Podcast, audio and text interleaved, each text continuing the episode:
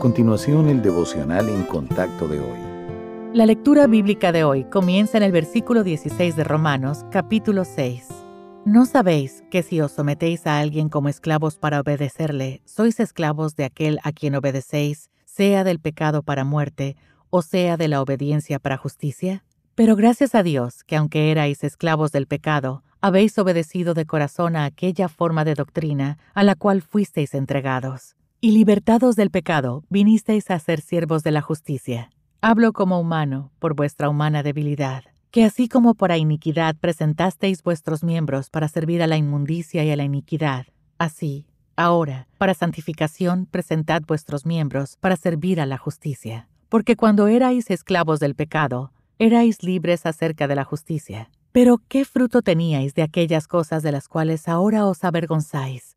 Porque el fin de ellas es muerte. Mas ahora que habéis sido libertados del pecado y hechos siervos de Dios, tenéis por vuestro fruto la santificación, y como fin, la vida eterna. Porque la paga del pecado es muerte, mas la dádiva de Dios es vida eterna en Cristo Jesús, Señor nuestro. La pasión por obedecer a Dios no es algo natural. La salvación puede despertar amor y deseo de complacerlo, pero un fuego apasionado se construye poco a poco con la madera del conocimiento espiritual, la fe y la devoción a Dios.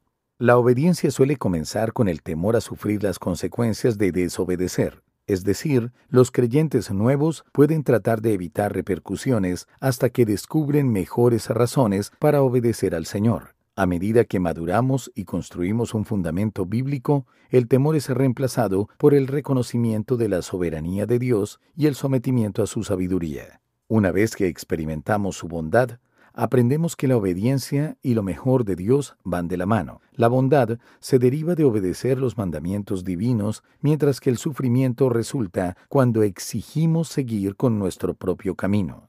Este principio irrevocable se manifiesta tanto en la Biblia como en la vida cotidiana, y cuanto más lo observamos, más nos damos cuenta de que la voluntad del Señor es la elección más sabia.